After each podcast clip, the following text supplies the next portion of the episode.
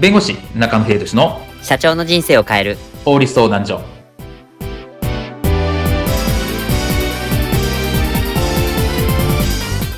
こんにちは弁護士の中野秀俊です。こんにちはアシスタントの堀内隆です。この番組は IT 専門の弁護士中野秀俊がこれはすぐに使える法律主に企業法務の知識を分かりやすくそしてちょっとコミカルにお伝えする番組です。よろしくお願いいたします。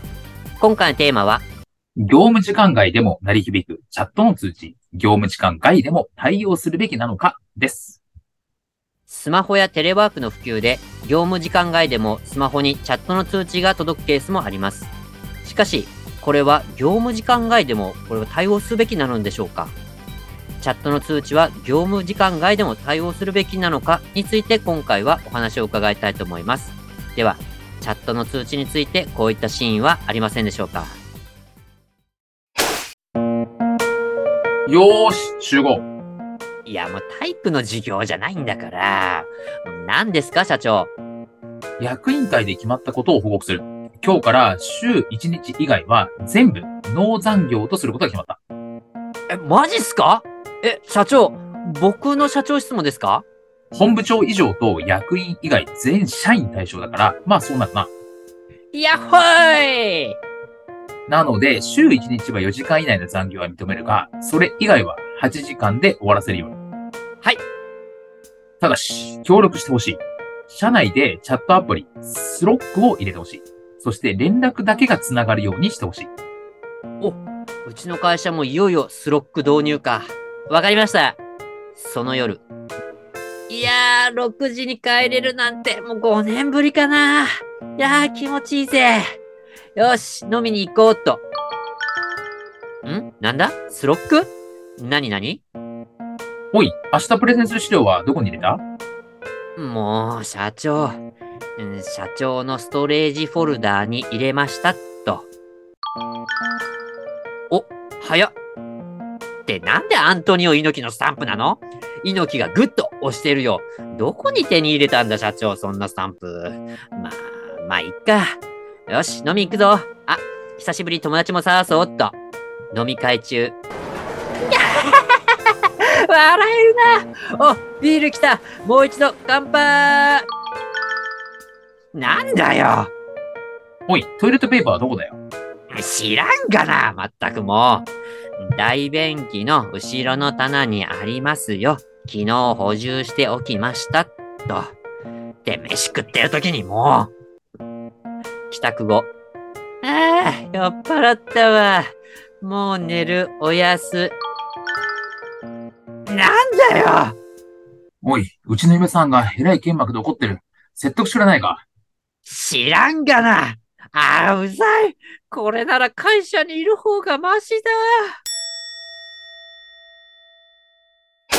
今回のテーマは、業務時間外でも鳴り響くチャットの通知、業務時間外でも対応するべきなのかについてお話を伺います。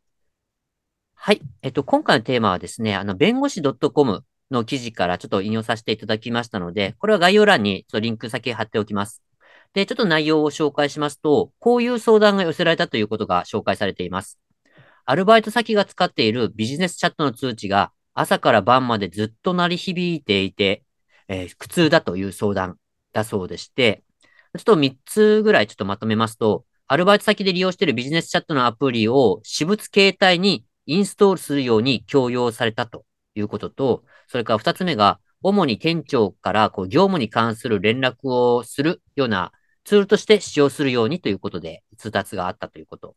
そして三つ目が、もうこのチャットの通知がもう朝から晩までずっとこう鳴り響いている。まあ、この応酬があるというところがすごく苦痛だという相談が寄せられていたということが紹介されています。で、この、まあ、チャットアプリ、まあ、すごくね、あの、便利ではあるんですけど、業務時間外の対応っていうところっていうのがちょっとポイントになってくると思います。で、このチャットの対応なんですけど、これ、労働時間に当たるかどうかっていうところが今回ちょっとポイントになってくるんですけど、これどうなんでしょうか？そうですね。まあ、前も話したんですけど、そもそも労働時間に当たるのかどうかっていうところなんですけど、はい。で、労働時間って何かって話になると、はい。まあ、あの、労働者が使用者の指揮命令下に置かれてる時間って話になるんですね。はい。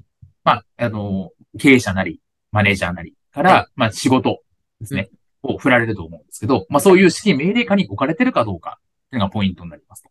はい。で、まあ仮に業務時間外であったとしても、チャットが鳴り響いてますと。はいで、それが対応することが前提となっていますって話になると、それは社内にいなかった。家にいたという話であったとしても、うんそこは指揮命令下に置かれてるって話になるかなと思うので、そこは労働時間になります。おー、指揮命令下にちゃんと入っているっていう、もう前提なんですね。そうですね。なので、多分チャットで普通に指示が飛んできました。うんで、家にいましたうん。普通にくつろいでネットフリックス見てます。はい。ここで確認してました。となったとしても、それは労働時間に当たる話になるあー、なるほど。そうすると、業務時間外であれば、それは残業時間という話になるので、はい。会社としては残業代を払わなきゃいけないって話になります。残業に当たるんですね、これ。そうですね。なので、まあ、それ、それは労働時間にカウントされてしまうって話になると、会社としても残業代を払うって話になるんですね。なるほど。で、まあ、じゃあ、労働者側、従業員側からすると、じゃあ、その、業務時間外にうん、やってきた、まあ、その、おものについて、うん対応しなければいけないのかって話になるんですね。うんうんうんうんうん結論から言うと、労働時間外なので、業務時間外なので、対応する法律的な必要性はないって話になります。うん。まあ、そうですよね。で、それによって当然何か不利益なことってのはさせられないし、うん仮にさせられたとしたら、それは無効だって話になります。うーん。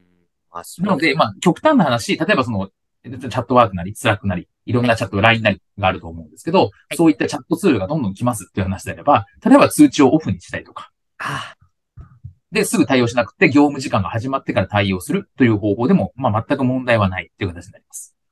まあ、業務の対応をしなさいとかするべきってなったら、これはもう指揮管理命令下に置かれているっていうところなので、まあ、そこは労働時間と。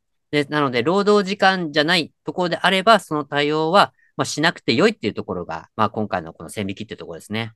そうですね。なので、まあ、一応その経営者側、会社側からすると気をつけなきゃいけないのは、はい。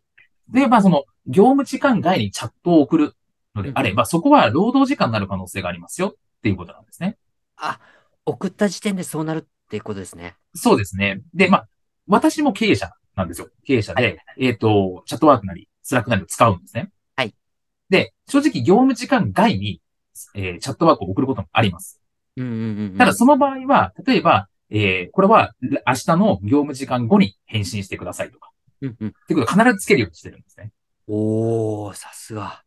なので、あの、正直です。ななんで送、じゃあ送るなよって話なんですけど、忘れちゃうんですよ。単純に。あ、それこれ明日やんなきゃなって言って、明日だったら忘れちゃう可能性があるんで、はい。残しておきたいと。ややってほしいってことです。今対応しなくていいよっていう話なので、うんうんそこはやっぱり後から揉めないように、経営者としても、まあ自衛するって意味もあります。しはい、労働者、労働者にもオフにしていいよとか言ってまして、オフにしてくださいと言ってるんですが、あとやっぱり文面でちゃんと、これは明日の業務時間後に対応してくださいとか、まあ全然ど土日も、あの、私は働いてるので、うん土日にチャットワークを送ることもあるんですけどうん、これは月曜日に対応してください。っ。ていうふうにして、ちゃんとそこは残しておくってことが大事かなと。なるほど。これはちゃんとね、あの、この労使とも、ここはちゃんと対応、対策を練っていきましょうっていうところがポイントですね。そうですね。なんで、うちも捨てるんですけど、明確なルール作り。例えば、業務時間後に、チャットワークなり、チャットアプリについては、通知が来ても返信はしないとか。はい。とか、あの、こちら側、まあ、経営者側も、ちゃんとその、えー業務時間内に対応するって送るとかっていうルール作りをちゃんとしておく。